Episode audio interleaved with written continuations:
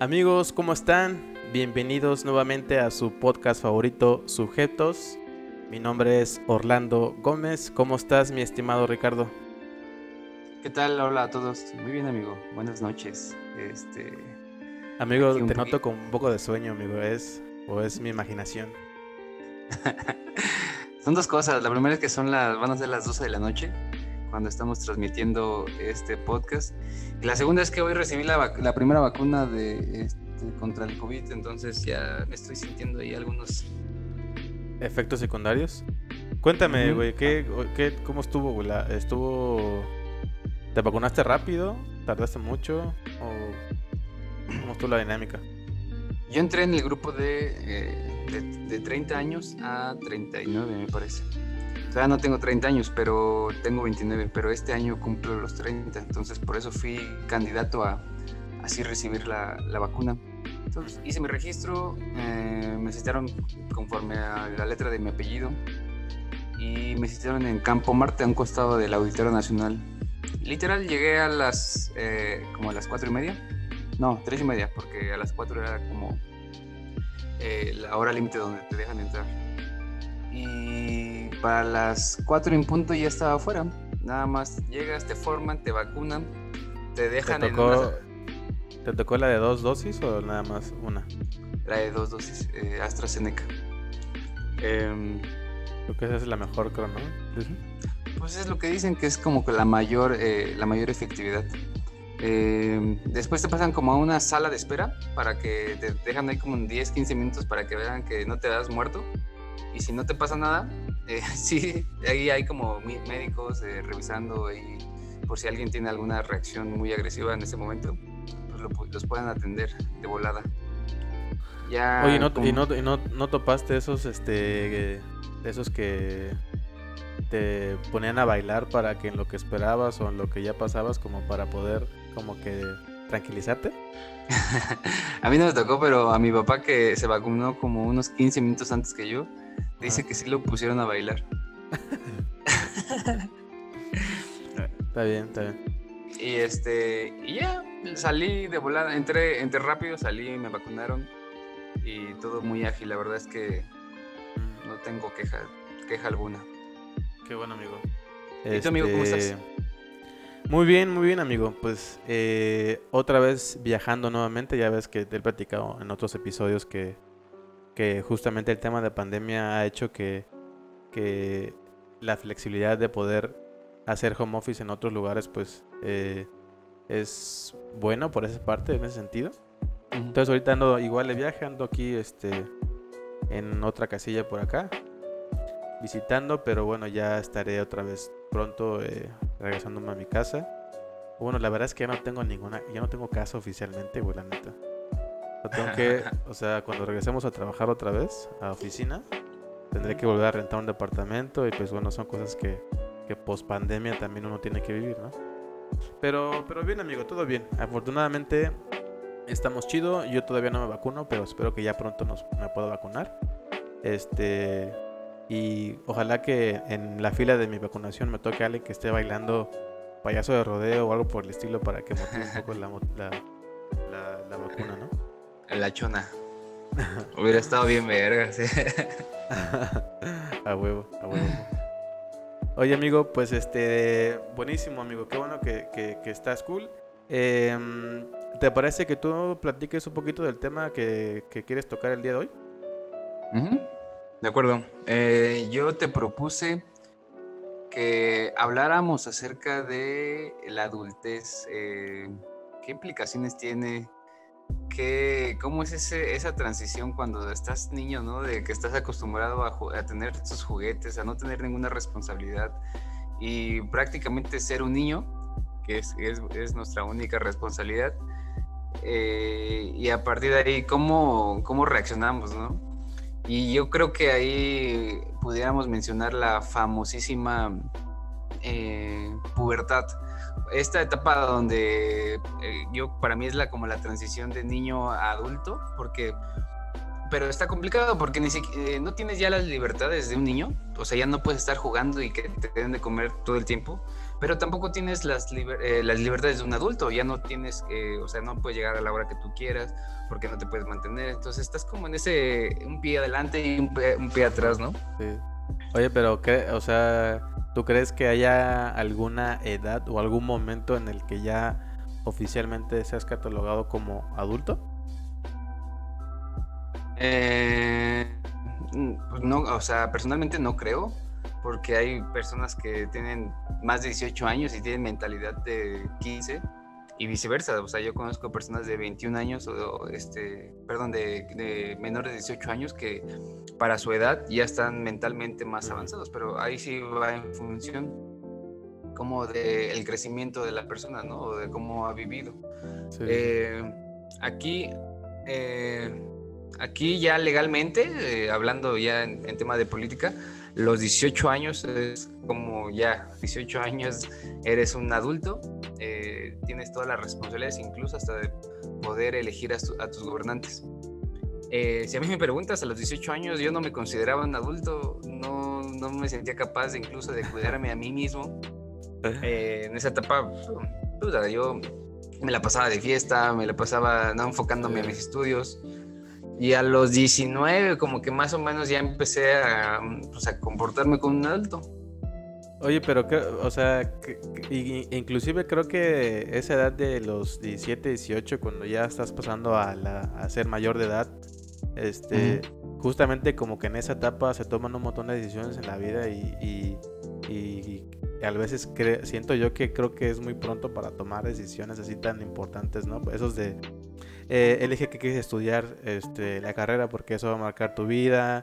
Este, por favor, eh, come buenos alimentos para que después no sufras de, tal cosa. O sea, como que muchas cosas que, que, que para esa edad, pues, güey, o sea, la neta, eh, a, ti lo que te importa en ese momento, pues es, pues tal vez irte de fiesta, güey, o, tal vez irte de viaje con tus compas o cosas por el estilo. Y, y esa edad, pues creo que a lo mejor tal vez 18 eh, no sería una buena idea, tal vez un 21 años tal vez sería como, como el parte de aguas para, para, bueno, para la parte legal que fuera eh, a partir de ahí la ser este mayor de edad, ¿no? inclusive 21 años es la edad eh, de adulto para, para, Estados Unidos, aquí 18. Pues, y, y sí, o sea... Eso tiene que ver, eso... ¿por, ¿Por qué será la diferencia? No entiendo. Ah, bueno, ahí o sea, ¿crees que sea por como por beneficio del, gobierno, algo así? Que, que, entre más jóvenes podamos votar más, algo así. No lo sé, no lo sé. o sea, no sé si tiene que ver que los gobiernos están más conscientes que a los 21 eres más maduro y más consciente que a los 18. Que a lo mejor lo hacen por salud, porque tú lo mencionaba en un podcast anterior, tu cerebro se acaba de desarrollar eh, hasta los 25 años, entonces, eh, si a los 18 tú ya eres legal para tomar eh, bebidas alcohólicas, que ya sabemos que nadie lo respeta, ¿no? Aquí te vas a la marquesa y nadie te pide tu credencial de lector. y te, puedes, o sea, te puedes embriagar a, los 15 años, ¿no? O menos si quieres. Eh, entonces yo creo que lo hacen como para cuidar a su población y que no deterioren el crecimiento o no, este, sí, o no lo retrasen. Sí, sí, sí, tiene, pues sí tiene sentido.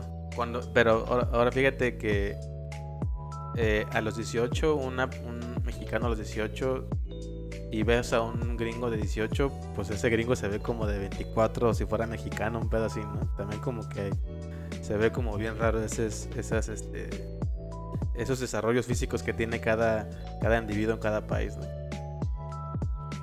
Sí, sí, pero ahí ya nos vamos metiendo como más a la genética este, de la población y, también a, y también a nuestra perspectiva de las personas de 20, de 18 y 20 años, porque para nosotros es muy normal ver a, o sea, como lo vemos ahora, ¿no?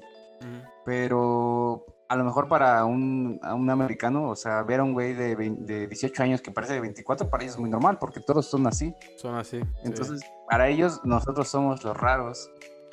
sí, o, ataque a los titanes. comentario, comentario otaku. otaku. Ah, huevo, amigo. Pero, pero eso, eso me lleva a, Creo que la primera decisión fuerte de adulto que tenemos que tomar eh, en, en, una vida normal, ¿no? O sea, porque creo que sí hay sus excepciones y no me gusta generalizar, pero la primera decisión fuerte que tenemos que tomar es qué estudiar, ¿no? O sea, qué dedicarnos. Y ¿qué, qué es? ¿A los 17, a los 18? Cuando te tienes que, eh, cuando pasas de prepa a universidad. En estricto sentido, eh, 18 años es como la edad en la que sales de la, de la prepa, si es que no has repetido algún año, ¿no? Pero sí, 17. Sí, entonces mucha gente ahí se atora, se, atora porque o se frustra de que pues no sabe qué estudiar. Hace rato venía platicando y, me decían, bueno, es que a los 18 pues tú ya sabes que, para qué eres bueno, qué áreas de oportunidades tienes. Eh, y con base en eso, pues pudieras tomar como alguna decisión de decir, no, pues se me facilita el deporte, ¿no? Pues voy a ser un maestro de educación física, se me, se me facilita la tecnología, ah, pues me voy a estudiar una licenciatura o una ingeniería en sistemas, no sé, no es un ejemplo, a lo mejor digo tonterías.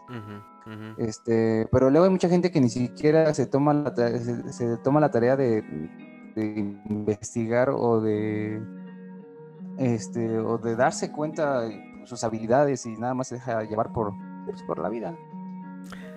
Sí, o sea, eh, eh, o sea está, muy cabrón porque de hecho, o sea, a nivel personal, pues es una pinche presión que, que, que, inclusive, digo, los padres pues también algunos no lo hacen muy bien y es una presión social muy cabrona porque pues eh, prácticamente te dicen, güey, a partir de esta decisión que tú tomes, pues el destino de tu vida se va a, este, a fugir por, por esto, ¿no? Entonces, pues uno como chavo, o sea, te repito, ¿no? Uno en ese momento pues tiene otras cosas en la mente y tal vez algunos sí tienen como conocimiento, son buenos dibujando, como tú dices, este, cosas más técnicas, o sea, tienen más permeado algo o más conocimiento de algo.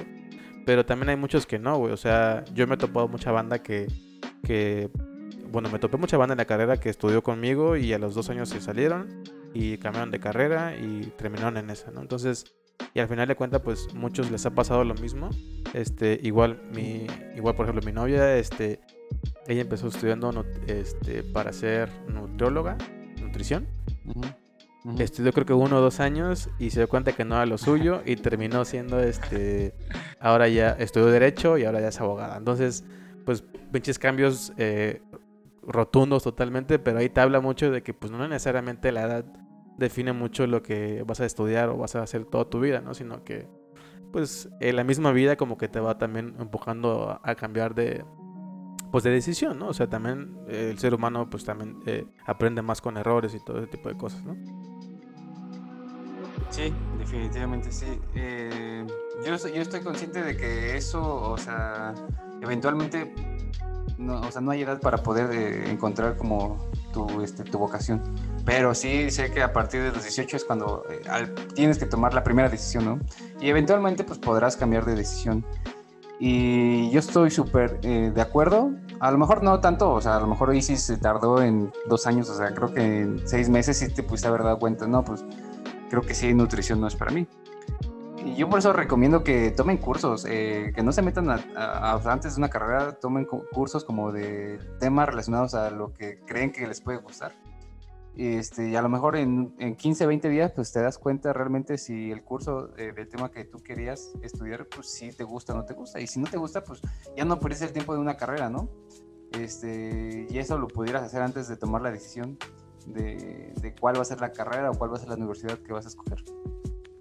Pues sí, este, eh, sí, no, o sea, yo no estoy en contra de que, que tengamos esos, esos brincos, esos brincos, esos brincos porque, eh, ¿cómo, vas a, cómo, vas ¿cómo vas a saber qué te gusta si no sabes qué no te gusta, no?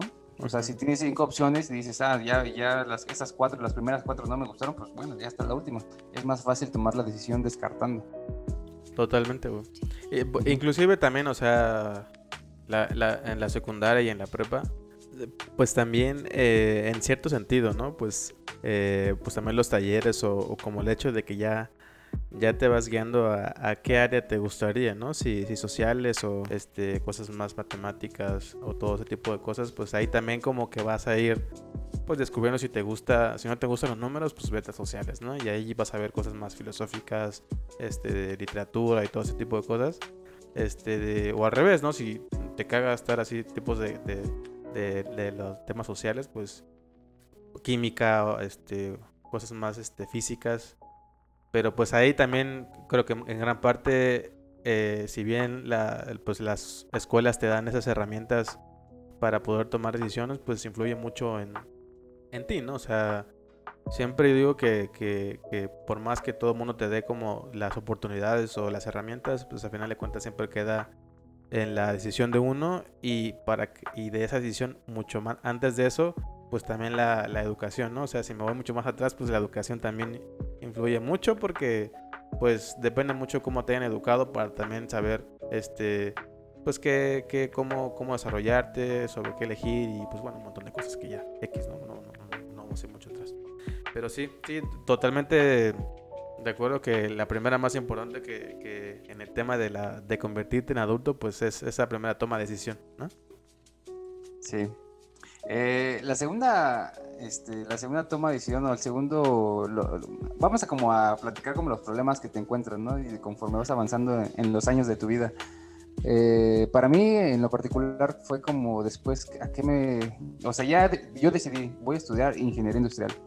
Eh, ya entré, estudié, derribaba mis materias, pero después me dijeron que tenía una cosa que se llama trabajar. Dije, ¿qué es eso? Eh, ¿En qué me voy a trabajar? O sea, otra decisión igual de difícil como la primera y, y, no mucho más experiencia que cuando tuve que hacer la primera decisión. Entonces, también es un paso difícil hacia dónde te vas a trabajar. Yo tenía la puerta, pues, logística, tenía la puerta, este, finanzas, tenía ventas, este, bueno, con esas tres, que son las que recuerdo, pues tenía, ¿no? Y así de, bueno, pues ya estudié ingeniería industrial, pero de ingeniería industrial tengo estas 10 variables, ¿no? O sea, de que todavía puedes escoger a cuál. Eh, fíjate que mi, mi, manera de poder elegir y, pues no es nada metodológica, fue pues a la que me quede, donde me llamen. O sea, yo iba, yo iba a entrevistas, porque también como que no, yo decía, pues no manches, no, apenas estoy estudiando, medio es Excel, este, no tengo experiencia, pues no me voy a poner mamón, ¿no? Así de, ah, pues quiero ventas y tal puesto y quiero ese sueldo. Eh, a lo mejor malamente, ¿no? Porque si tú ya tienes bien definido qué es lo que quieres y, y, tus objetivos, pues dices, no, pues yo valgo esto y necesito esto, pero bueno, yo en su momento no lo, no lo veía así.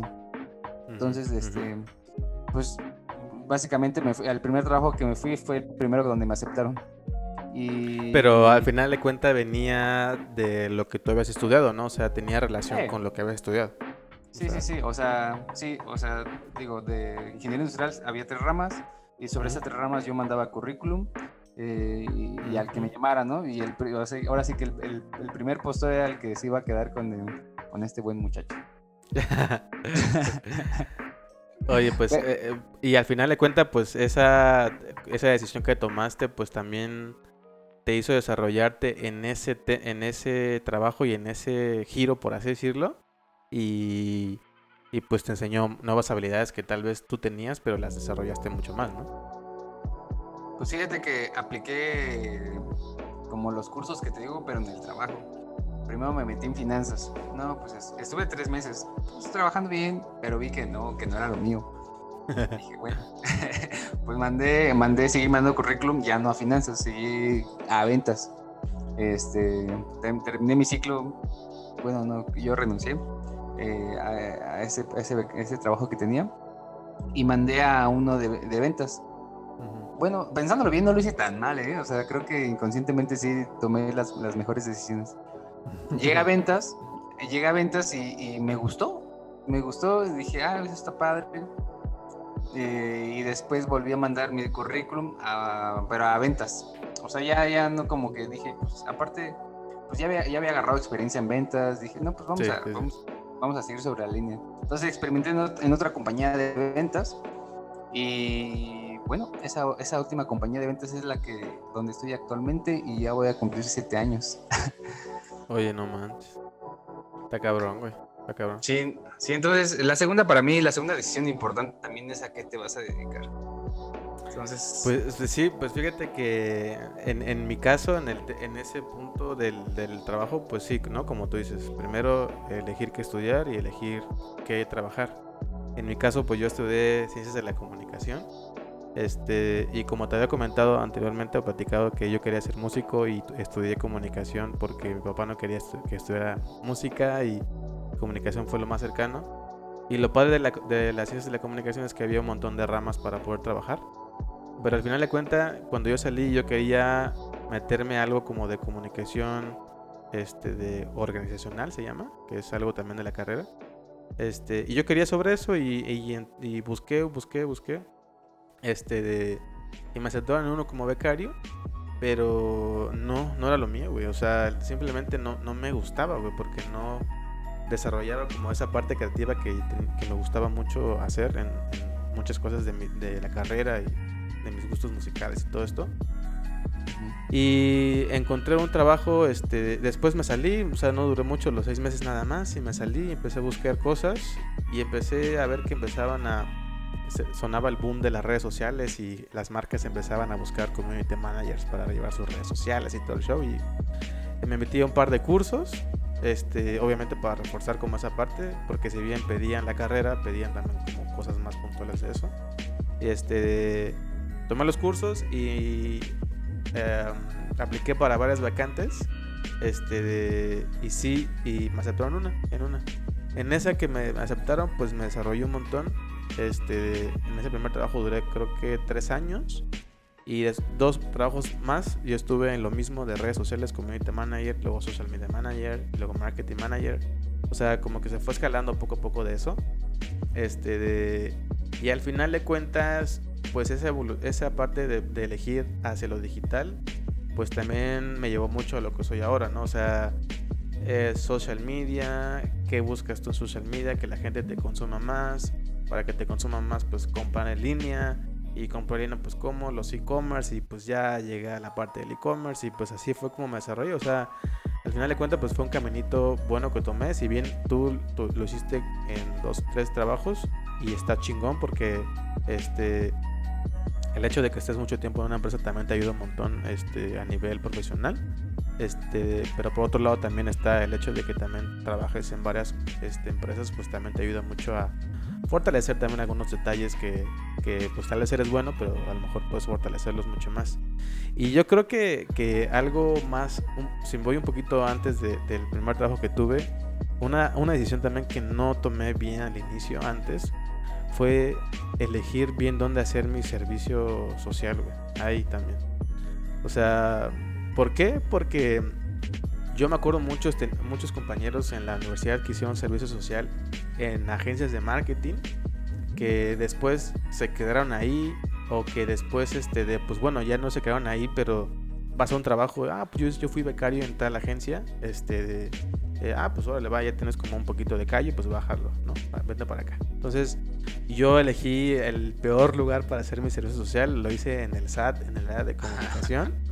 Y pues, o sea, realmente pues, es una empresa gubernamental que, pues, cero que te apoyan para que tú te desarrolles, pues vas a cumplir un requisito más. Entonces, este, algo sí que quisiera compartir con todos los muchachos que están escuchándonos, que, que tomen una lección muy buena también en, hacer el servicio social y también la parte de prácticas profesionales. Sí, mira, por ejemplo, ya, lo habíamos hablado antes, pero tú querías ser músico. Pero creo que una decisión, ah, bueno, eh, a menos que a ti te apasione la música y seas una persona muy dedicada a tu arte, y que crees que eres, tienes, tienes talento, pues sí, o sea, dedícate este, sobre esa línea, ¿no? Pero yo creo que el mayor porcentaje de la, de la población es, pues no desarrollamos como ese tipo de habilidades y yo recomendaría que tomemos o que tomen como una opción de carrera algo bastante general, que no sea que no sea como muy especializada, porque no sé, a ver, dime una carrera especializada que se te ocurre. No sé, como ciencias computacionales o como algo más de... Ajá, o ciencias y, ciencias y letras o filosofía. O sea, es algo puntualmente que a lo mejor sí hay, sí hay, sí hay trabajo, pero está más reducido, ¿no? La, la oferta, la oferta de posiciones. Eh, mientras, voy a poner de ejemplo mi carrera, ingeniería industrial, es una que, y es muy, muy criticada en ese sentido porque no es, no, o sea, no somos expertos en algo, pero el, abanico de conocimientos es un poco más grande. Este, entonces picamos acá, picamos acá, picamos acá, conocemos, pero no somos los expertos. Pero para mí eh, la ventaja que te da eso es, bueno, o sea, si no, ya vi que no me gustó finanzas, pues me puedo ir a ventas. Si no me gustó eh, ventas, me voy a supply chain. Y así, así te puedo decir. Mientras que en filosofía de letras nada más tienes una opción. Ok, pero ah, eso está... Y es lo mismo que en mi carrera, lo mismo. O sea, tienes Exacto. publicidad, este, marketing, este, comunicación puntual como periodismo, TV, y un montón de cosas. Pero sí, totalmente. Y fíjate, yo no sabía eso de tu carrera. ¿eh? Yo cero súper perdido en tu, en tu carrera y, y, ahora que me lo comentas y pues también sirve, sirve de mucho, ¿no? Para los que nos escuchan también que pues hay carreras que tienen un montón de, este pues un, un, abanico muy muy grande de, de áreas que también te puedes desarrollar.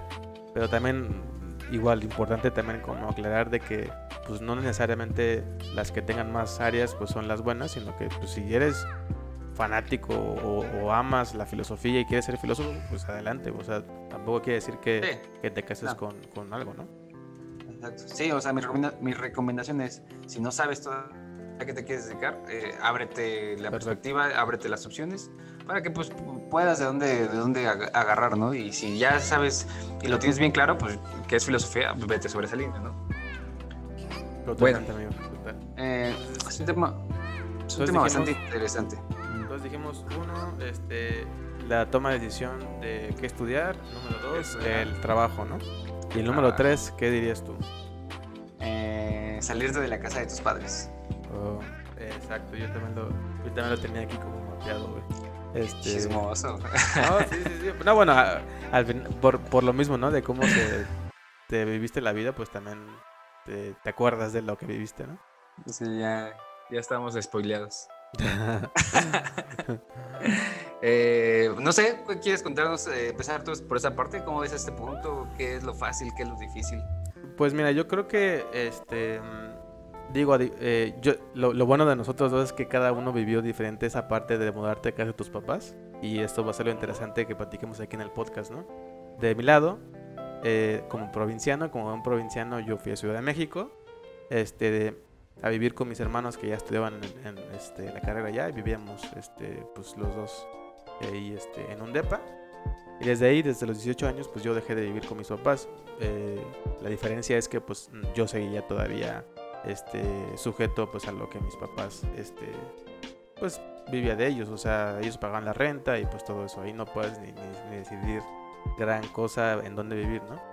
Pero tal vez en el siguiente paso de ya cuando tú ya no este, te pagas la renta, por ejemplo, y donde empiezas a pagar tú, pues este, ahí es donde yo, pues, pues, sí, creo que puedo comentar un poco más porque, este, para empezar, las rentas en Ciudad de México, este, pues son las rentas más caras en, en este, en, pues, todo México, ¿no? Porque pues es el la capital del país y pues aquí está todo todo todo mundo y pues obviamente las cosas aquí son más caras ¿no? en Ciudad creo creo que en San, Pedro Garza eso de el ajá. sí de Monterrey eh, San, Pedro, San, Pedro, Garza García cómo es es la ciudad más cara de México. Mm, pues mira. Pero bueno sí pero ahí están ahí están hay, hay mucha gente de dinero también por eso mismo. Este y entonces, pues, por esa parte, pues ahí empezás, empecé a tomar decisiones de, pues, o pago un, este, pues un depa yo solo y me quedo con muy poco dinero para vivir, este, o me busco roomies, ¿no? Entonces, eh, mis primeros roomies, lo más cercano que tenía, pues eran mis, mis primos, mi familia. Entonces me empecé a juntar con mis primos y, y rentamos un departamento como de cuatro cuartos y al principio pues era bomba, ¿no? O sea, este, estaba cool porque pues estabas con tu familia y pues estaba la cheve, te divertías y cualquier cosa pues ahí estaba, ¿no? La parte negativa pues obviamente era que pues como cualquier otro roomie pues cuidar tus cosas, este, el pago de las rentas, este, de, em, el pago de servicios, o sea, todo ese tipo de detalles que pues ya al final de cuentas pues todos van hacia el mismo objetivo de mantener un departamento, pues ahí sí tienes que tomar una decisión bien de con quién vas a vivir, ¿no? En el caso de que ya seas un que seas roomie de alguien. Este de, yo creo que esa es una. Eh, después sería en qué zona vivir. O sea, lo, lo, ideal, lo ideal, lo ideal va a ser siempre buscar dónde trabajas, ¿no?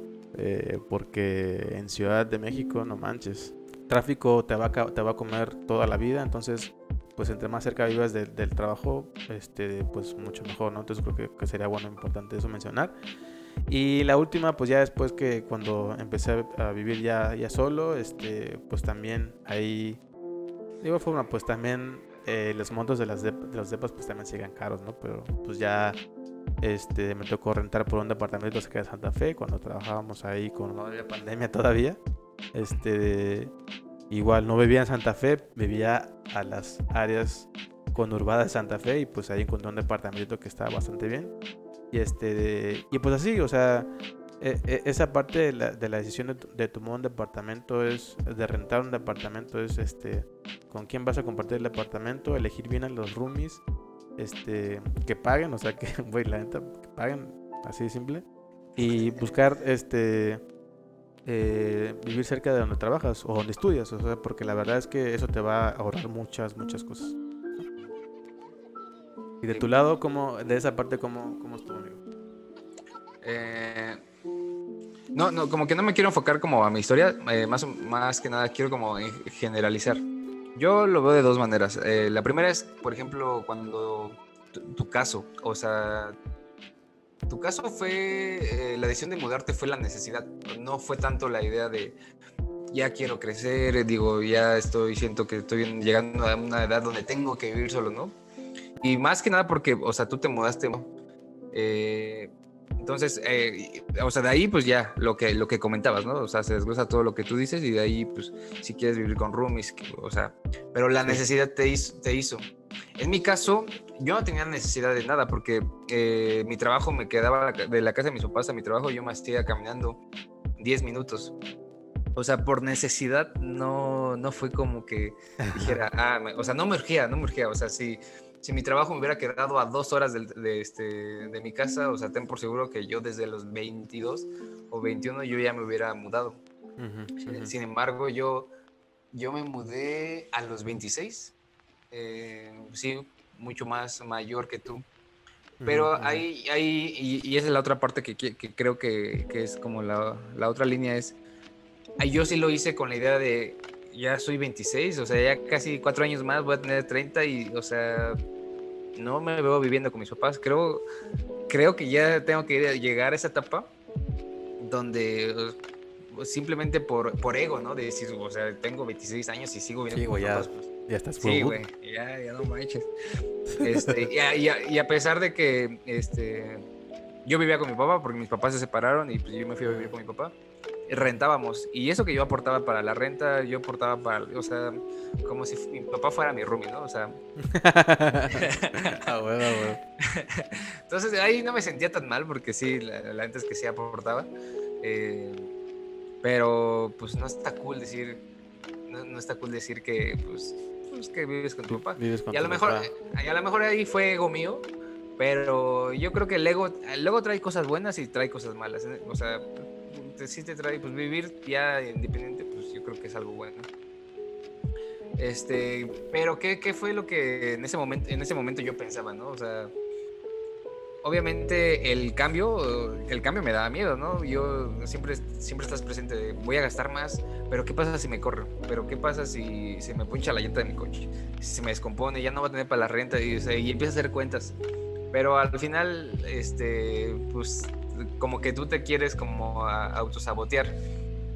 Y entonces ese es el miedo y es lo, que, es lo que te cuesta para tomar la decisión. Y pues al final un, el, un simple, pues chingue su madre, pues fue el que resolvió mi caso. Así fue. sí, Así, pues, güey. sí, porque después de tanto pensar, o sea, eh, pues no estaba seguro de que a lo mejor me corrieran, no estaba seguro de que a lo mejor ya iba a tener un ascenso. No tenía nada seguro, ¿no? O sea, entonces pues dije, bueno, pues quién sabe qué vaya a pasar, pues chingue su madre, pues qué, qué es lo peor que puede pasar. Y, este, y ya, eh, ahí tomé la decisión de, de salirme de la casa de, mis, de mi papá, de mi papá como a los 26 años. Y, ¿Y cómo te resultó esa decisión? Pues sí, o sea, es una decisión que tenía que tomar y pues creo que ha sido de las mejores decisiones que he tomado en mi vida. Sí, porque ya empiezas a conocer nuevas cosas, ¿no? O sea, eh, cosas diferentes que no vivías o no pasabas porque estabas con tu papá. Digo que no es que estuviera mal, sino que más bien conoces cosas nuevas, ¿no? Y pues también, este. Así te haces más adulto, güey. O sea, hablando, ya como hablando más del tema de. Bueno, al final de cuentas, pues todo esto es como la parte de la vida de adulto. Pero esa, esa decisión que tú tomaste, pues te convirtió en un adulto más, amigo. Pues sí, porque... O bueno, eh, o más bien como que se hizo más sólido tu, tu parte de adulto, ¿no?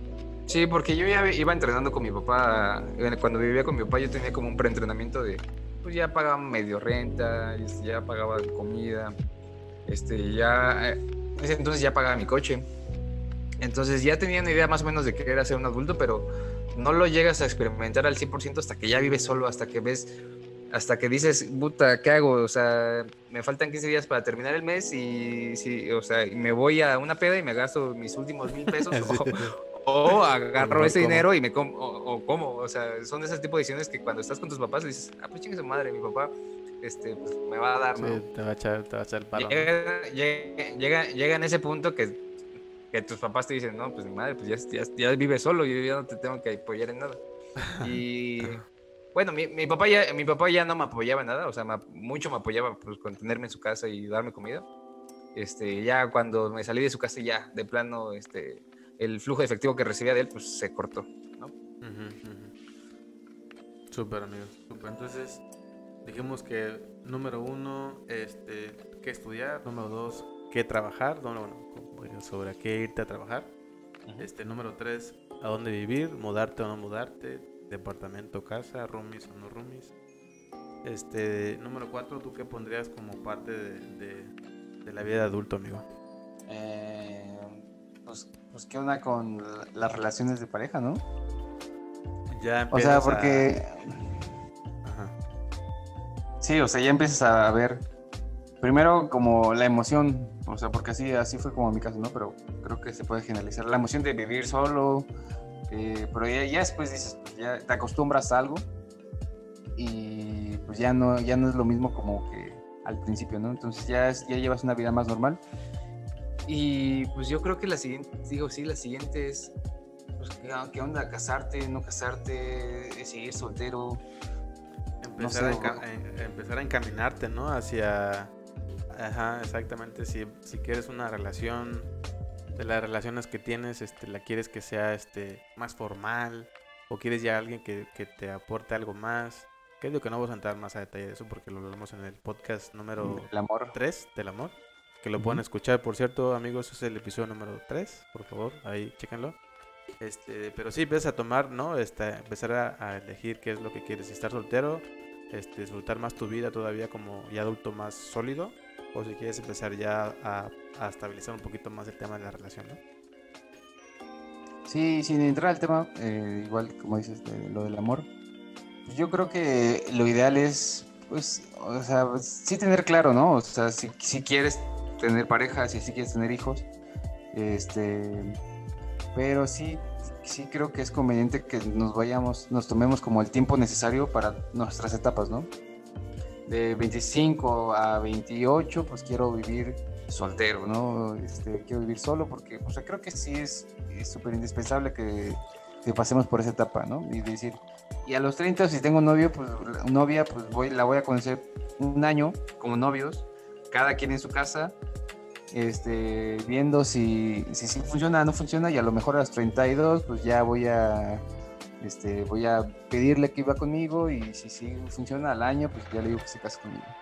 Digo, es un plan ahorita medio este, mafufo que me, que me acabo de aventar, pero... Sí, sí, sí. Fíjate que, que, que en mi caso, este, yo tuve, tuve una pareja y, y, creo que también es algo de los consejos que, que creo que puedo dar, que este yo sé que, la, que el amor, o sea, tenía 24, 25 años y el amor era así cañón por una chica y vamos a mudarnos, ¿no? Y se mudó conmigo. Este, y digo, la decisión que tomé, pues fue también un parteaguas de también lo que yo quería. Este, pero no, o sea, a lo mejor desde mi punto de vista creo que todavía no estás tan, tan, tan maduro en ese momento para tomar este tipo de cosas porque ya son cosas eh, que no las tienes que vivir en ese momento. La verdad es que yo entiendo, o sea, entiendo que mucha banda se enamora, que muchos sí, güey, vamos a vivir del amor y que la madre. Pero, pues no, o sea, este, tienes tus propios gastos personales, o sea, ya también estás con otra persona, si la persona trabaja, pues este, se combina ¿no? para hacer los pagos, pero como todo sigue siendo desmadre, o sea, es muy, muy pronto para, para hacer ese tipo de acciones, por lo que yo recomiendo mejor que sea este, pues más grande, ¿no? A lo mejor y no necesariamente que te cases, porque tampoco estamos en, el, en los 80s o 90s, pero por, por lo menos sí, este, que sea un poco más grande, ¿no? Tal vez a los 30, 32, o sea, no necesariamente que ya te quedes con esa persona para siempre, pero por lo menos ya tienes una edad en la cual tú puedes, este, pues, eh, pensar un poco más, ¿no? O sea, ya estás más grande, ya estás más maduro, ya estás más adulto, ya puedes decidir o no, o saber elegir o no, este, de es mejor para ti, ¿no? La verdad es que yo creo que ese consejo podría dar en ese sentido, porque pues sí, es lo que me, que me pasa. De acuerdo, de acuerdo. Y pues nada, o sea, y creo que, la decisión más difícil de, todo adulto, o de todo ser humano más bien, que, creo que es en el adultez cuando te lo llegas a preguntar, o a menos que seas un niño brillante, genio, que a los 10 años te cuestiones para qué venía a este mundo, creo que es la pregunta más, más complicada que, que nos podemos hacer. Pues sí, o sea, eh, y, o sea, como lo hemos platicado en varias ocasiones, que pues uno llega aquí a la vida pues a disfrutar, ¿no? O sea, si bien cada uno de estos puntos son como, este, pues, parteaguas y momentos claves en tu vida que sí van a marcar algo, este, tampoco es como, como una ley que tiene que pasar así, ¿no? Que, este, y tampoco te claves en cada uno de los puntos, o sea, el consejo que yo puedo dar es que pues se disfrute que se vive a cada momento y que si la cagas o no la cagas, pues aprendes de ese error y lo que aprendiste, este, ocúpalo para tu siguiente acción, ¿no? Entonces, aquí mi, consejo final para, para estos puntos de, este, del tema, eh, pues es eso, ¿no? Justamente, disfrutar la vida. digo, antes, antes de, dar mi conclusión, en ese punto, eh, yo creo que deberíamos de ponernos metas eh, vaya la redundancia, bueno, no la redundancia, pero vaya, se va a escuchar raro, pero que sean inalcanzables, porque, por ejemplo, si nosotros nos ponemos eh, una meta de quiero ser CEO de Pepsi, ¿no? Que es difícil, pero pues no es nada imposible. Eh, entonces, imagínate que tú en 10 años ya llegas a cumplir esa meta y digas, verga, ¿ahora qué voy a hacer?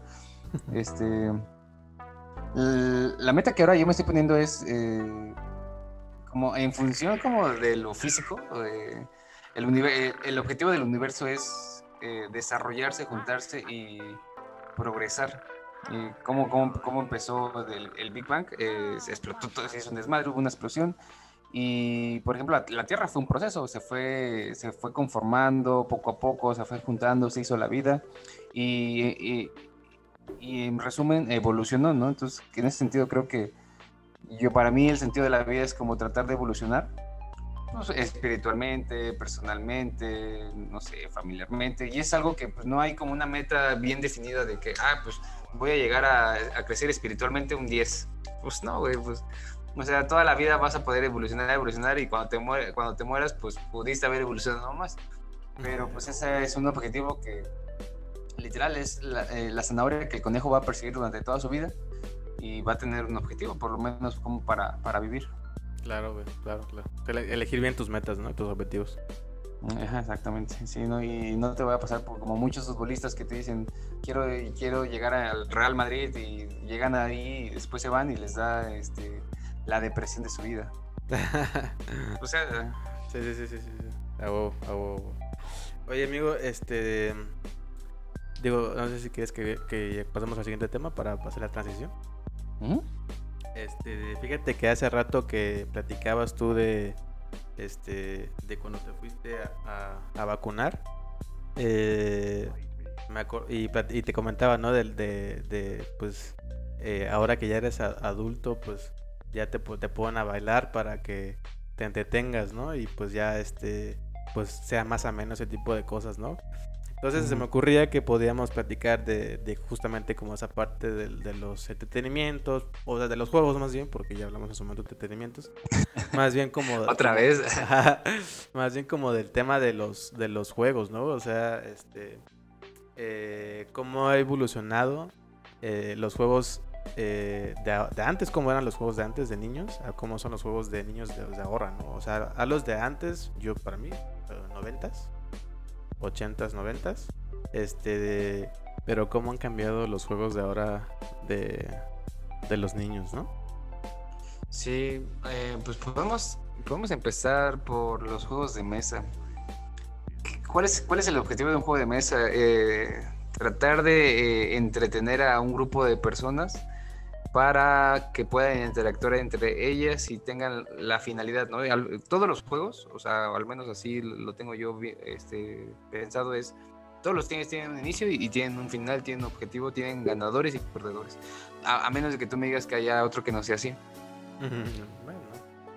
Entonces, en ese, en ese sentido, pues están tratando de incentivar nuestro, eh, nuestro sentido de competencia o sea, creo que todo ser humano eh, es, es competidor en, este, en todo momento, no bueno, no en todo momento, pero o sea, dentro de sus entrañas está el competir, ¿no? Está bien marcado Que, que, siempre que queramos ganar, este, eventualmente cuando crecemos pues, ya sabemos que pues, se ganan unas y se pierden otras, ¿no? Pero si por nosotros fuera, quisiéramos ganar todas. Ah, Entonces, eh, entonces esos, juegos están bien, bien diseñados porque saben que es es algo que traemos naturalmente y que, que nos va a seguir gustando, ¿no? Eh, y nos va a entretener aparte. No sé cuál es tu, uno de tus juegos favoritos. Pues este, pues de mis juegos favoritos, pues, ¿de qué? ¿Juegos de mesa o, en general? Sí, de mesa, así que ahorita que estamos hablando de juegos de mesa. Eh, pues fíjate que me ha, interesado mucho, eh, me ha gustado mucho el 1 porque te, este, o sea, hablando de como de juegos de carta, por ejemplo. Este, porque ese se puede jugar con desde con niños hasta con adultos y qué desmadre se hace siempre. Este, juegos de cartas, por ejemplo, a mí me gustaba mucho jugar Yu-Gi-Oh cuando era un simple estudiante. No sabes cuánto dinero invertí en eso. Eh, lo, lo, lo, admito, pero si yo volviera a repetir esa parte de mi vida, lo repetiría otra vez y compraría y gastaría 10 mil pesos en puras fichas cartitas que después... Para la gente para la gente que nos está escuchando únicamente en Spotify y no hay, ah, no hay video, le acabo de hacer una L de loser al señor Orlando. pero lo volví a repetir, amigo, te lo, te lo garantizo. Pero sí, o sea, de juegos de mesa me, eh, me laten eso. Hay uno que me late mucho que son los este. Eh, no te enojes, no sé si lo has jugado. Nunca. No, no te enojes es como un, pues un, tablero. Pueden competir desde, desde, desde 3 hasta 6 jugadores. Y la idea es dar. Eh, tienes como cuatro canicas que puedes dar la vuelta a todo el tablero. Pero para llegarlo, pues tienes que. Para llegar a tu, a tu destino, pues tienes que pasar en el campo de cada, cada competidor y cada competidor pues va a hacer lo mismo y para el que llegue primero pues en gana. Entonces aquí la idea es que se llama no te enojes porque justamente cuando ya casi vas a llegar a tu meta, güey, pues alguien llega y te come y te y reinicia tu, tu, tu juego. Este, y está, está chido, está, está divertido porque es muy familiar y puedes pasar como 20 horas jugando con esa madre. Y el clásico, este, Turista Mundial, que hay como mil versiones de turistas turista Marvel, turista este, Los Simpson, turista este, de países, turista de un chingo de mamadas. Y esa madre está súper está cool, también me divierte mucho. Listo, amigo, después de una breve eh, interrupción técnica, este, te platicaba de mis juegos de mesa favoritos. ¿A ti cuáles son los que más te gustan, güey? Ajedrez es de mis juegos favoritos. Sí es considerado como eh, juego de mesa, ¿no? ¿O no? Pues pues sí, pero. O sea, ¿qué, qué, significa que sea juego de, juego de mesa? Que, pues que se puede, pues, literal, que se puede jugar en la mesa. Sí, ¿será? Pues yo creo que sí, para no rompernos la cabeza en googlear, pues yo creo que sería lo más evidente. ¿Y tu Xbox? ¿Lo puedes en la mesa, güey? ¿No, es como un juego de mesa? Ah, no mames, ya vale ver. Entonces cambien mis, mis juegos favoritos, güey. Y Xbox es el número uno. Eh, hablando ahorita de Xbox y de PlayStation, sí se me hacen bien inclusive, eh, inclusivos, inclusivos los juegos de mesa porque podrías interactuar con, más personas. Ahora con el Xbox y con, con, las consolas, pues ya es un juego más individual, ¿no? Ah, y a pesar de que ahora, o sea, hay campañas y, y todo donde hay este, eh, juegos de, de armas, y, formas como equipo, pero la interacción uno a uno ya es diferente, o sea, ya no es como, como, lo, como lo mismo y con la misma interacción donde podías desarrollar habilidades, incluso de negociación, hablando de este, del turista mundial o, esas cosas, ¿no? Entonces, este, creo que sí se ha perdido un poquito eh, esa tradición, o bueno, no sé si tradición, pero esas costumbres de jugar este, en reuniones familiares y, y tener ese, tipo de interacciones con las familias, ¿no? Porque, porque fíjate que inclusive luego estos juegos de mesa que, que decíamos ahorita, este, pues ya también ya son digitales también, güey. Ya no, eh, ya yo puedo jugar contra, contra ti, este, desde mi celular y todo va a estar en tu, en tu casa y, y el objetivo es el mismo, ¿no? Te entretienes y la dinámica es el mismo juego.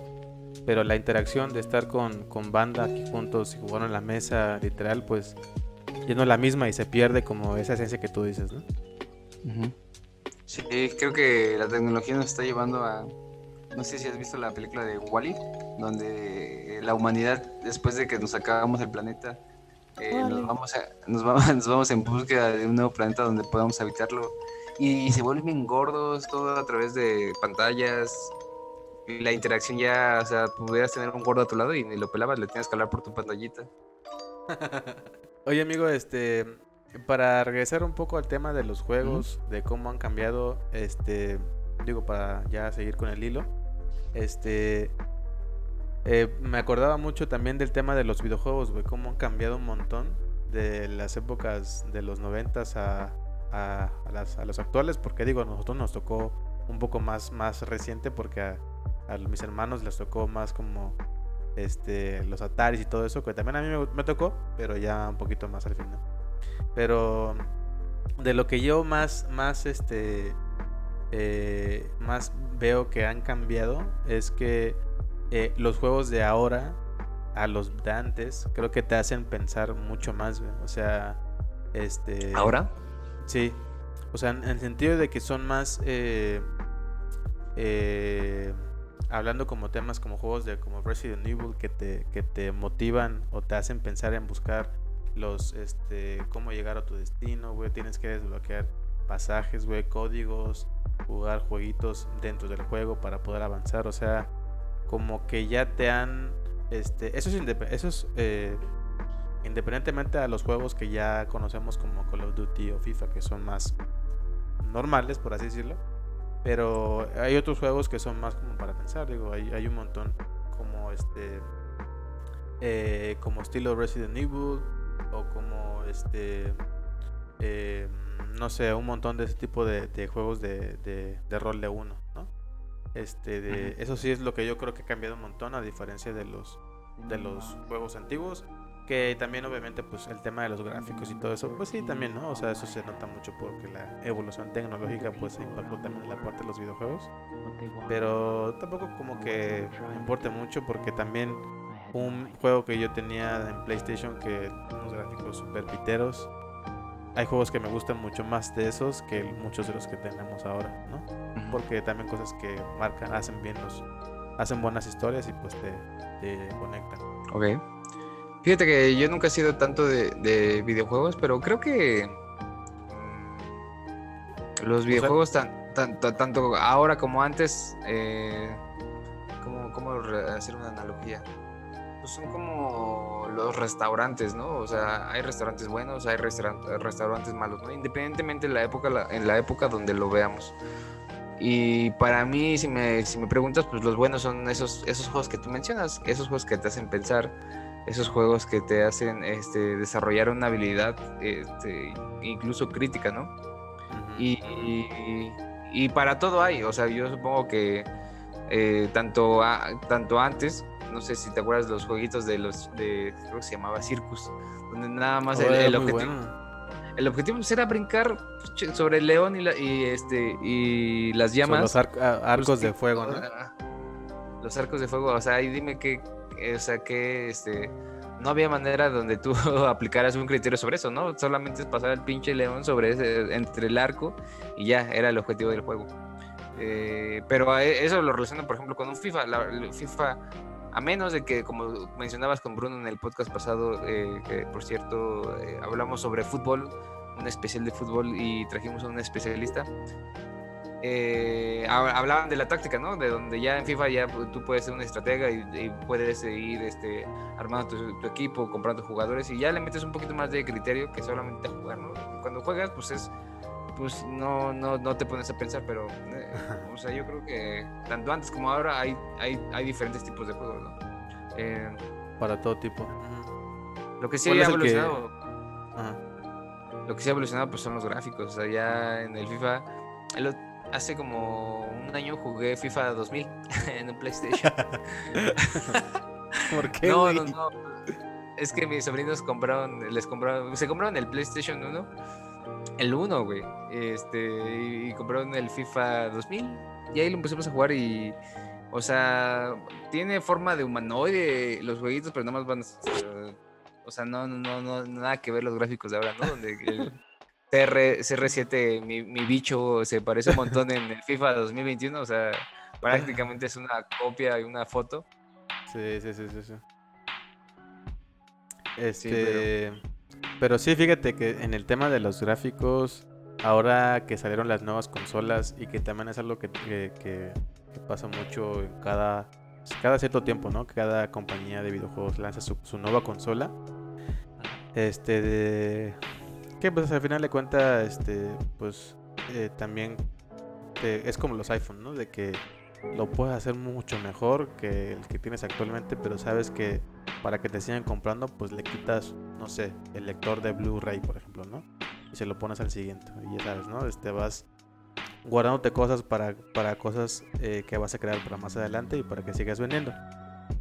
Pero bueno, en el caso de las nuevas consolas, este, salieron las nuevas Xbox Series X y S. En el caso del Play el Play 5 este, y que ambas pues son comparadas, no soy experto en cosas más técnicas, pero ya son comparadas con computadoras más gamer, ¿no? Las computadoras gamer que pues trabajan con 60 FPS y 120 y pues un montón de cosas que, que nos sabemos muy bien. Que estaría bueno, fíjate, estaría bueno que invitáramos a alguien que supiera más, más acá de temas de videojuegos. Pero este eh, en esas nuevas consolas, hasta el momento de los, juegos que yo he topado, que sí se nota un montón la evolución de los gráficos en las nuevas consolas de la nueva generación. Eh, hay un juego que se llama The Medium. Este. Y en ese juego, no sé si jugar. Es, como estilo Resident Evil y como Silent Hill. Este, y en ese juego, güey, eh, la idea es de que tú te. te transportas como a dos. a dos mundos paralelos al mismo tiempo, ¿no? O sea, como que este güey es un medium y que puede como que teletransportarse al mismo tiempo como en un paralelo que es el infierno y, tu, y el tiempo real, ¿no? Y los gráficos, eh, lo que quiero llegar aquí es los gráficos de cómo la pantalla se divide en dos y caminas y van los dos avanzando en ambas en diferentes dimensiones, pero con diferentes mundos, ¿no? Este, y está súper cool porque los gráficos de cada mundo se ven súper chingones y tú puedes intercambiar de mundos, o sea, está está muy pro ese, tipo de cosas que este pues que ni, ni en tu vida de cuando eras un chavito y jugabas la pinche Play 1 con el FIFA, este te imaginabas que podía llegar ese tipo de evolución de, de gráficos, ¿no? Y, o, o, o, el tema del VR, o sea, que ya te puedes meter casi casi a los videojuegos a jugar así bien cabrón. Pero este cada vez se nota mucho esos nuevos avances que estamos viendo, güey. Pero nunca van a nunca van a a pasar de moda los clásicos videojuegos como los de maquinitas de, de King of Fighters o, o, este, o Contras, ¿no? O Metal Slug o todos esos, ¿no?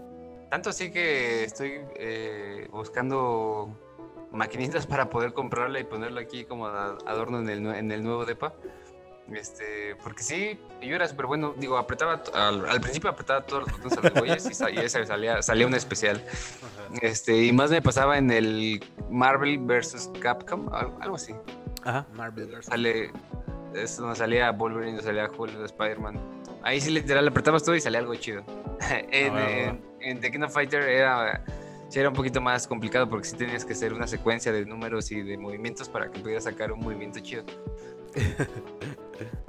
Este, fíjate que hablando de King of Fighters. Ah, bueno, esa consola que tú quieres, un amigo se la, se la compró. Oye, ajá, bueno, sí. Eh, un amigo se la compró. Este, de- la diferencia es que nada más se compró como la pura mesa. Sin com- si tienes que conectarlo como en HDMI a otra, a otra pantalla.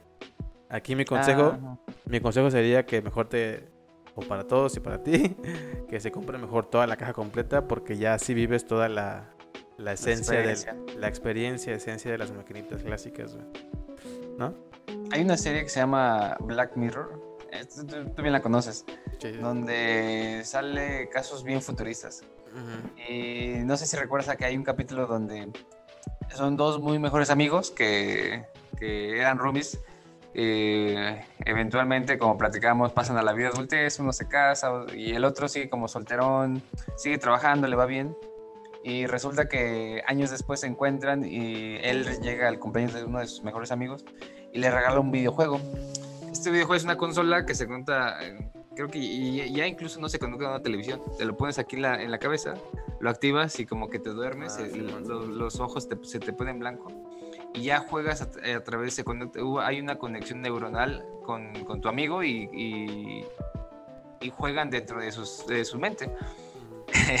Lo chistoso de este capítulo es que este era, era de peleas, como The King of Fighter, y uno de sus amigos escoge a una, una chinita donde pues en el videojuego eh, es la voz de él, pero la apariencia es de, de una mujer. No, ah, creo que la voz Bien. ya, la voz cambiaba también, ¿no? ¿También cambiaba? Bueno, o sea, e- él, él era, era él dentro del cuerpo de una mujer, una mujer bien definida, eh, con eh, voluptuosa. Y el otro, su amigo, escogió pues un luchador normal, un chinito mamado. Y de repente que se empiezan, empiezan a pelear, eh, resulta que empiezan a tener relaciones sexuales dentro del juego. Y nada más se conectaban para tener relaciones de- dentro del juego. Y yo me puse a pensar, ¿eso cuenta como homosexualidad? Ahí, neta, eh, yo me puse, Sí. puso- puse en duda ahí la... El dedo sobre el, sobre el renglón. Sí, creo que tam- también lo vi y sí está bien friki, o sea, me sacó de pedo. Y no, no sé, no sabría responderte si, si es homosexualidad, o no, porque pues no lo haces físicamente, sino que más bien es mentalmente, güey. Es como cuando pues cuando piensas en alguien, pero pues no lo ha- no haces nada y pues ya, o sea, queda ahí nada más, güey. Pero eh, eh, ajá, pero o sea, lo, que me late de, de Black Mirror es que te hace te pone escenas o bueno, episodios de de cosas futuristas que pues no son tan tan irreales, ¿no? O sea, son más alcanzables algunas que otras y muchas de ese tipo de, de que ya te conectabas en algo virtual y hacías cosas, ¿no? Sí, y hablando de Black Mirror, está la película de este donde creo que tiene como ocho, ocho finales, donde está, está Netflix y es interactiva. Tú dices, en lugar de tomar el camión, pues tomo el tren, ¿no? Y tú dices, ah, pues tomar el tren. Ah, Entonces, te, te va llevando como a desenlaces diferentes. Y en esa parte, en esa película, eh, la- el personaje principal es un desarrollador de videojuegos y se ve como él está desarrollando un, un juego que se ve, se escuchaba bastante, bastante interesante, donde también tenía que descifrar códigos, tenía que, este, sí, sí, o sea, sí, había que pensarle para poder jugar. Y la industria de juegos, y sí es así, o sea, porque la verdad es que no, no sé si la película pinte la, la realidad de cómo era eh, la creación de videojuegos en ese entonces, pero sí estaba complicado, ¿no? Pues, eh, o sea, está, está cool cómo combinan esas cosas de una serie y que tú puedas elegir las decisiones este, y cambia cada, cada, cada rumbo, ¿no? De la historia.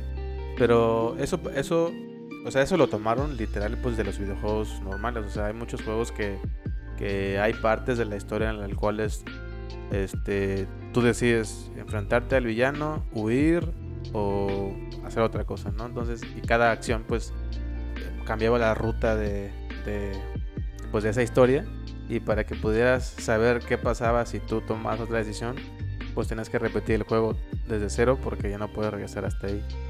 Este, pero está cool, o sea, que, que se vayan innovando ese tipo de cosas y que vayan evolucionando este mucho más. Ah, Porque al final de cuentas, pues a esos güeyes les conviene, ¿no? Van a vender más y mucho más y pues a, la- a nosotros pues nos, nos gusta, nos, nos gusta mucho. Fíjate que la otra vez, este, oye, y, y hablando de temas ya de, de- también como de todo eso, ¿tú qué opinas, güey, de, de, de que ya muchos niños en vez de jugar los videojuegos, güey, prefieren que alguien más los juegue y ver a esos gamers jugarlos, güey? No manches, ¿existe eso? Pues sí, güey, o sea, de la, o sea, en Twitch, la- en Twitch y en Facebook Gaming, o sea, banda que, que no te vayas muy lejos, Fortnite, ¿no? Este, güeyes super youtubers famosísimos, este, que se dedican a, a streamear el videojuego de Fortnite y pues eh, muchos chavitos que en vez de bajar el juego y jugarlo, bueno, igual lo bajan y lo dejan ahí, pero sin jugarlo, güey, prefieren mejor que alguien más lo, lo, lo juegue y eso lo divierte, güey. Entonces, este, o sea, ¿qué pedo con los morritos? O sea, yo prefería, digo, hay muchos que sí también sí lo juegan, obviamente, pero hay muchos que también prefieren ver un streaming, pagarle a ese güey para que diga tu nombre y para que, este, eh, haga alguna mamá en el videojuego, en la transmisión. ¿O prefieres tú mejor, este, eh, jugarlo, güey, y mejor que te paguen a ti, güey? Mm, yo lo veo como el fútbol, güey. O sea, o sea, si me dices, güey, hay gente que se pone a ver el fútbol, cómo lo juegan y, y no, lo, no lo hacen ellos, ¿no? Pues es como una forma de entretenimiento porque, por ejemplo, A- Auronplay eh, hace, ese, hace ese, ese tipo de transmisiones. Mm, Y es, y es cagado el güey, ¿no? Mientras juega, dice cosas bien cagadas y te diviertes. Entonces, pues no lo veo mal, la verdad. Si te, si te gusta, te entretiene y, y no, y bueno, lo que siempre he dicho, no afecta tu, como tu vida, el que le dediques tanto tiempo a eso, pues, pues, todo, todo el mundo está en su derecho. Fíjate que la otra vez, hablando de eso, que no, el- lo que- de que no te afecte está bien, eh, estaba leyendo de cuáles son los juegos, los juegos que más te hacen eno- emputar, güey, enojarte este, jugando, güey. Y el número uno era este Fortnite, el segundo era FIFA, y el tercero creo que era este Warzone de Call of Duty. Este, pero sí lo entiendo, güey. Fíjate que en el FIFA ¿Y no estaba uno? Yo sí me encabrono ahí. Pues yo creo que estaría como en el cuarto, güey, la. Pero siempre y cuando no se rompa esa pinche barrera de que sea para divertirte, hay alguien que se va a enojar siempre, ¿no? Este, tanto los juegos de mesa como los videojuegos. Dos ejemplos, en el tema de los videojuegos, en el FIFA, hay una hay en línea, tú puedes jugar una jornada de fin de semana que se llama Foot Champions y tienes que llegar cumplir con 2000 puntos para jugar la jornada de fin de, fin de semana. Este, pero no sé, ¿hay algún hay algún tema con esa pinche jornada de que este, independientemente de que van como los mejores por así decirlo, este como que pinche FIFA te pone unas unos unas trabas para que no ganes completo por o sea, como que es- tiene algo, algo pasa. El punto es de que terminas bien encabronado, güey. Y este, y pues yo, a, mí a veces me pasó que, que sí me encabronaba, me emputaba. Este, y luego hasta tiraba el control y así. Digo, no mames, ¿qué pedo conmigo, cabrón? ¿Por qué me está afectando esta mal? Y lo, de, y lo dejé, güey. Lo de ya, desde esa vez ya no juego tanto, güey. Sí lo juego, no tanto como antes. Hay Y de- Hay un chingo de videos de banda que, que se ve como ah, le pega la televisión y pantallas rotas, la consola. al teclado, al teclado. Al teclado. Sí, sí, sí. O sea, voy a llegar como a esos puntos, la neta no está tan chido, güey, porque pues ya... Por ejemplo, hay uno que se llama DJ Mario, que es un streamer de, streamer de, de FIFA. Ese güey se la pasa diciendo groserías, güey. O sea, y así gana, y así gana audiencia, güey. Digo, él gana audiencia, sí. Tú si haces, haces groserías en, en tu videojuego, pues vales verga, ¿no? Pero ese güey es así ganó. Este, pero ahora en, el- en, en los juegos de mesa me ha pasado mucho que el que, el que, juga- el que te comenté hace rato de no te enojes, mucha banda jugando pues se encabrona, güey, ya no quiere jugar porque los comen y este y pues tienen que reiniciar el juego, ¿no? O sea, yo creo que esa parte siempre va a existir, ¿no? En los, en los juegos, en cualquier tipo de juego. Pero pues, la, idea es disfrutar, o sea, ¿para qué te encabronas si solo un pinche juego? Sí, exacto. Exacto. Pues eso es eh, exactamente lo que debemos de entender, ¿no? Que es, o sea, que es para disfrutar y en el momento que ya no lo disfrutas, pues ya yo creo que es, es momento de dejarlo de, es momento de, dejarlo. y ahí hablaríamos de las adicciones, que ya hablamos del tema de las adicciones en el podcast anterior. ¿Y tú a qué eres adicto? Esa fue la pregunta que nos planteamos. este de y la pregunta que te dice de que si prefieres ver a streamers, este dices que pues hay son entretenimientos, ¿no? Y, es justo el, el, el, tema, ¿no? De cómo ha evolucionado los juegos, este y cómo cada quien quiere jugarlos, ¿no? O sea, ya sea viéndolos o jugándolos, o prefiriendo jugarlos con amigos o jugándolos solos pero pues siempre disfrutándolos, ¿no? Que al final de cuentas que para eso se, se crearon los, los fucking videojuegos. Para los, juegos, los juegos en general. Sí, exactamente. Para fomentar eh, la diversión y la competitividad. Así es, disfruten amigos. Pero bueno, mi estimado Ricardo Lima, este, ¿quieres concluir? Eh, dar algunas este, conclusiones, mensajes de los dos temas que platicamos. Sí, porque creo que ya estoy sintiendo malos efectos de la vacuna. Como que de repente la, pantalla se me mueve. No sé si, es normal que esté peleado. Yo creo que es tu compo, amigo, pero también a lo mejor eres tú, güey. Dale, dale tus conclusiones para eh, a ver, eh, mi primera conclusión del primer tema es, creo que debemos de identificar en qué etapa nos encontramos de nuestra vida, ¿no? De, de la transición de, de niño a adolescente, de adolescente a adulto.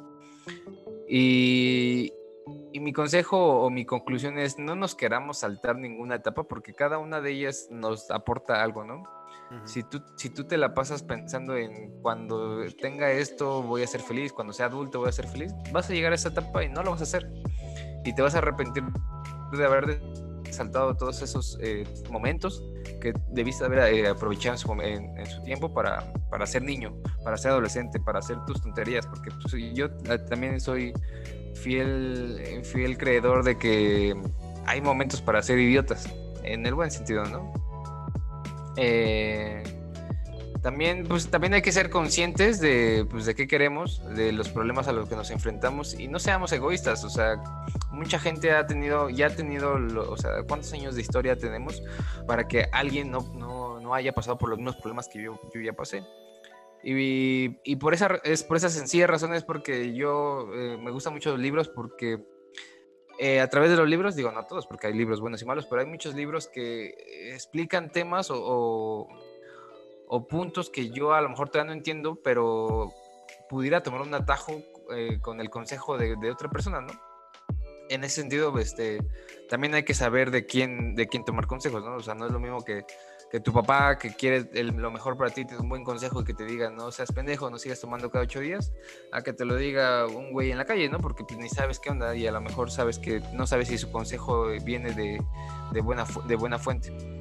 Entonces, no seamos egoístas, eh, tratemos de dejarnos ayudar con la gente, ya sea a través de los libros, de los podcasts, de, un amigo, de una familiar. Y, no estamos solo en esta vida. Y entonces, en ese sentido, eh, digo, hagamos, hagámosle un poquito más caso a la gente, disfrutemos nuestras etapas, porque nuestro tiempo en esta vida es finito. Y en cuanto a los videojuegos, pues... Eh, hay que disfrutar a juegos en general, pues hay que disfrutarlos, ¿no? Yo sí disfruto más, en lo particular, disfruto más en una reunión familiar, jugar un serpientes escaleras o, jugar algo, que me permita más tener eh, conexiones o mejorar mis relaciones con, con mis familiares, porque creo que eso lo estamos perdiendo a través de los medios digitales. El contacto, el contacto físico o la buena comunicación con tus familiares se puede perder eh, en la medida en que tú vayas aumentando el, este, el uso de estas, de estas herramientas. Eh, y es muy normal, ¿no? Pero tengamos, eh, como siempre, ¿no? O sea, como siempre he dicho, en esta vida todo es un balance. Tengamos ese balance entre el uso de las herramientas, entre el uso, entre la mejora de la comunicación con tu mamá, con tu familia, con tu novia, con tu esposo, con lo que tú tengas y balance, ¿no? Para mí la palabra del día y de, y de toda la vida se va a ser balance, balance, balance. Y creo, creo que eso es todo, amigo. Muy bien, amigo. Este, pues yo concluiría en, en, el sentido de que no nos preocupemos tanto este, por cada decisión que tomemos. Si bien cada uno marca, marca tu, tu vida, este, ya sea para, para bien o para mal, al final de cuentas ambas cosas te aportan algo, entonces este, no te preocupes por cada una de las decisiones que tú tomas en la vida, porque este, pues para eso estamos aquí, ¿no? En, este mundo para vivir y disfrutar y para hacer y deshacer. Este, y vinculándolo con los juegos, pues, este, pues en toda tu vida no dejes de, de, ser niño, de, de, disfrutar lo que más te gusta hacer, jugar, diviértete siempre, cabrón, este, cabrona, este, nunca dejes tus, tus gustos por por creerte adulto, que sí está chido, pero no los básicos de, de, tener esas cosas que te inquieten, de divertirte y todo eso, pues los tienes que tener porque pues también un humano también se, se nutre de esos, esos sentimientos, ¿no? Pero, pero pues eso es el consejo que yo les puedo dar y mi conclusión. Este, pues bueno, amigo, muchas gracias por tu tiempo. Este, mi nombre es Orlando Gómez. Tú eres mi estimado Ricardo Lima. Y pues bueno, muchas gracias por escucharnos amigos. Eh, nos escuchamos en el siguiente podcast.